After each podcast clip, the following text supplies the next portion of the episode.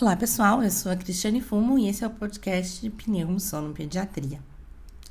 Hoje eu vou falar com vocês um pouquinho a respeito do metabolismo do ferro e das mudanças que a gente tem no sono quando nós temos baixos estoques de ferro.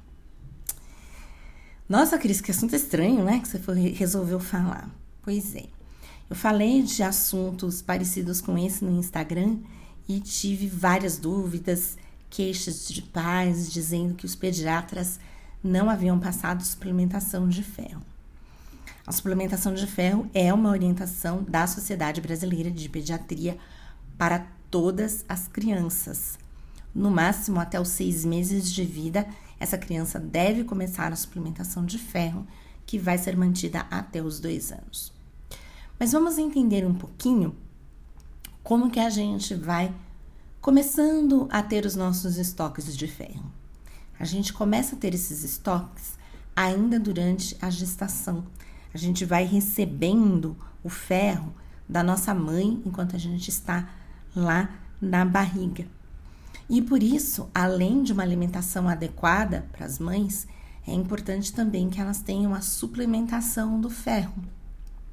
Porque a prioridade para a mãe vai ser suprir o bebê, se não tiver ferro para os dois, primeiro ela vai passar ferro para o bebê, e se tiver faltando, a mãe vai ficar anêmica e em graus mais elevados de anemia, a passagem do ferro para o bebê também pode ser comprometida. Por isso, o pré-natal é tão importante para acompanhar essa gestante, se ela está bem, e também fazer a suplementação para que a mãe tenha a quantidade disponível de ferro para ela e para o bebê. O ferro ele entra na composição de todas as células. E enquanto uma grávida está grávida, ela está formando um corpo novo, um corpo que vai partir de uma única célula até um bebê em nove meses. E além disso, vai haver várias modificações no próprio corpo da mãe, e ela vai precisar de ferro para todas essas modificações. Quando a gente nasce, a gente vai recebendo ferro também através do leite materno. Além de uma excelente fonte de ferro, o ferro presente no leite materno, ele tem uma facilidade muito grande de ser absorvido pelo organismo.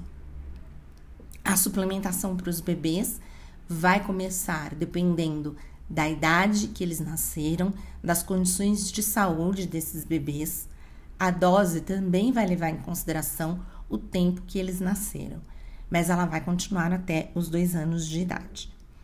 E por que a criança, mesmo que a mãe tenha recebido a suplementação durante a gestação, que tenha sido amamentada no seio até os seis meses exclusivamente, que seja recebendo uma alimentação complementar variada, precisa dessa suplementação do ferro? Porque depois daquele período que a gente parte de uma única célula e vira um bebê, o período de maior crescimento que a gente tem na vida é o primeiro ano de vida. E aí, a gente tem que pensar no ferro como se fosse dinheiro. A gente ganha, a gente gasta. Quando sobra um pouquinho, a gente faz um estoque.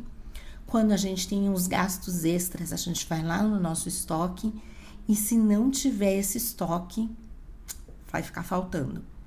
Então, no dinheiro, quando a gente vai recebendo, a gente vai gastando, sobra um pouquinho, a gente põe na poupança, no tesouro direto, numa conta de investimento. Se estiver gastando um pouco mais, a gente vai retirando dessas contas para não ficar com a conta no vermelho, para não ficar endividado. E quando tem alguma surpresa, quebrou alguma coisa na casa, ou você vai nesse seu estoque, nessa sua conta de armazenamento, ou você vai ficar com a coisa quebrada, ou você vai ficar endividado. No ferro é a mesma coisa. A gente vai recebendo desde a gestação, o aleitamento materno, a alimentação complementar, a suplementação medicamentosa, a gente vai fazendo o nosso estoque, a gente vai gastando enquanto vai crescendo. Aconteceu um quadro infeccioso, se eu tiver estoque, eu vou lá nesse estoque para conseguir aquela quantidade a mais de ferro que eu vou precisar. Se eu não tiver estoque, eu posso acabar tendo uma infecção mais complicada ou mesmo uma anemia ou as duas coisas aí em conjunto.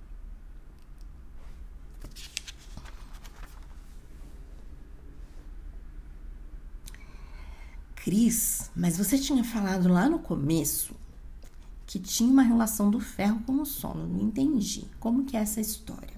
Pois é. O ferro, ele tem uma variabilidade ao longo do dia.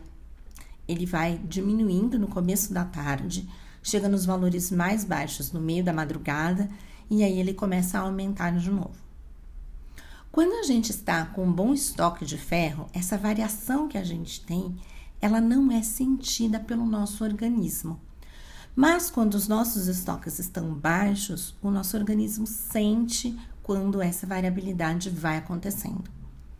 Se eu tiver com estoque muito baixo, zerado ou com anemia, eu posso perceber que eu estou ficando com uma quantidade menor de ferro durante o tempo todo e ter sintomas não só no final da tarde e na noite, mas durante todo o dia.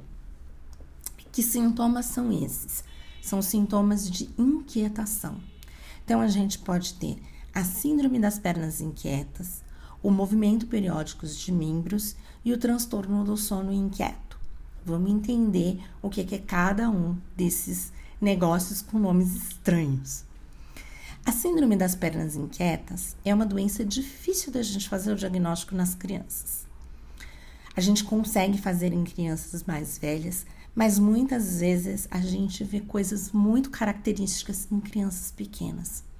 São aquelas crianças que começam a ficar inquietas no final da tarde, mais inquietas ainda perto da hora de dormir à noite.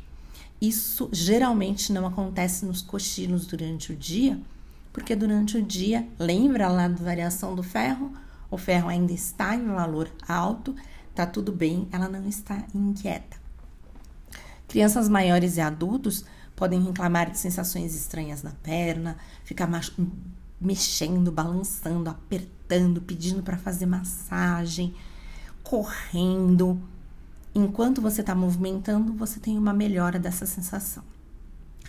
O outro ponto, o movimento periódico de membros, é muito comum vir associado à síndrome das pernas inquietas, mas eles podem vir de formas separadas também.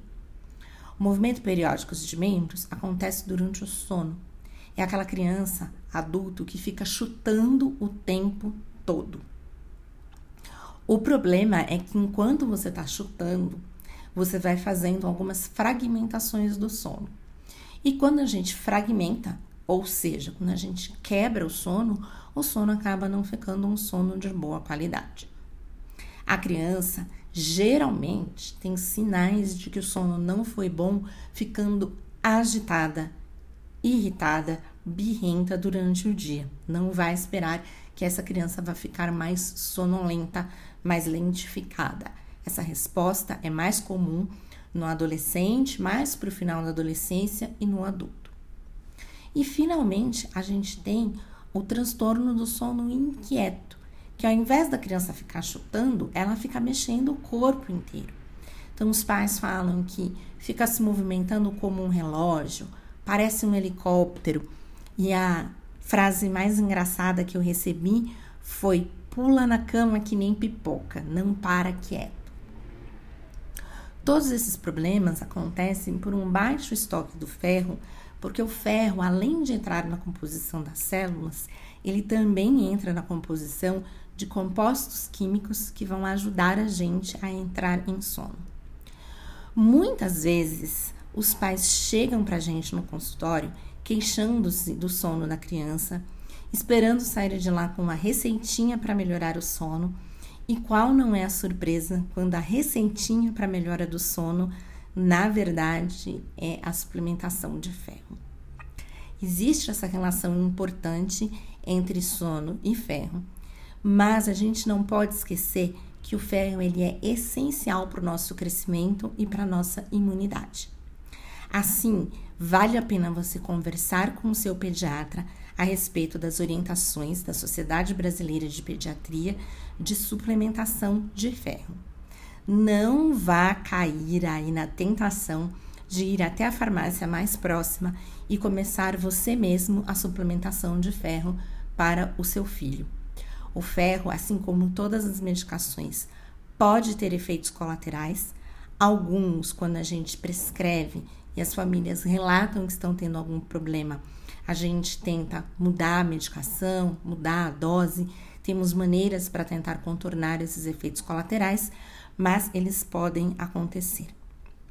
A grande mensagem aqui é: gestante, converse com o seu médico, porque você tem a indicação de fazer suplementação de ferro durante a gestação. Pais, conversem com os pediatras, porque todos os bebês têm indicação de fazerem a suplementação de ferro até os dois anos. Espero que essa fala tenha conseguido ajudar vocês a entenderem um pouquinho melhor a importância do ferro no nosso dia a dia e a gente se vê no próximo episódio.